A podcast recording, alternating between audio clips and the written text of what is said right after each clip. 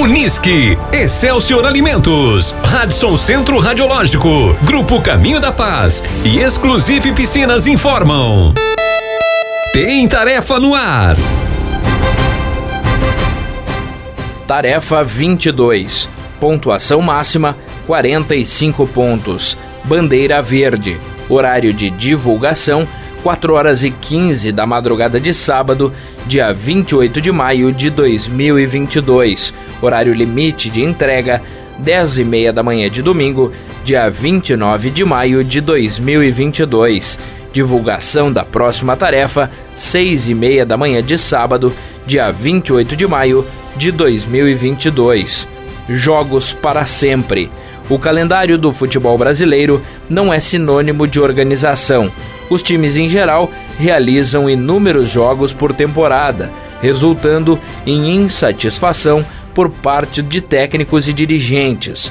O que atualmente não parece muito bom já foi muito pior.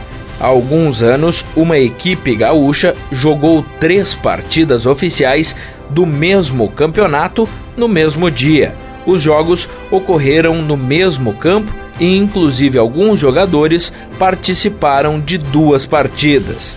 Inacreditavelmente, os torcedores, que aliás não foram muitos, viram três jogos no mesmo dia, da mesma competição e do mesmo time. Ou seja, não é de hoje que o calendário é apertado. Para lembrarmos esse fato inusitado, solicitamos 1. Um, quais foram os jogos e os respectivos resultados destas três partidas.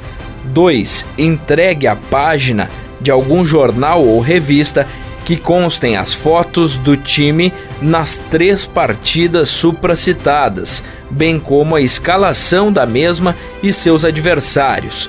No mesmo ano deste acontecimento, no Campeonato de Futebol de Campo de Veracruz, denominado Segefredo Werner, ocorreu uma partida em que foram ocorreu uma partida em que foram jogados somente 45 minutos. O árbitro alegou falta de segurança e acabou encerrando a partida, abandonando o campo.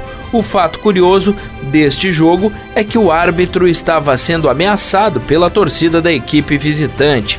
O restante da partida, válida pela categoria titulares, ocorreu posteriormente. 3. Quais as duas equipes que disputaram este jogo inusitado? 4. Quais foram os quatro finalistas da taça Cid Fredo Werner na categoria titulares desse mesmo ano? Observação: a interpretação da tarefa faz parte da mesma. Pontuação: 8 pontos pela resposta ou entrega correta de cada item solicitado.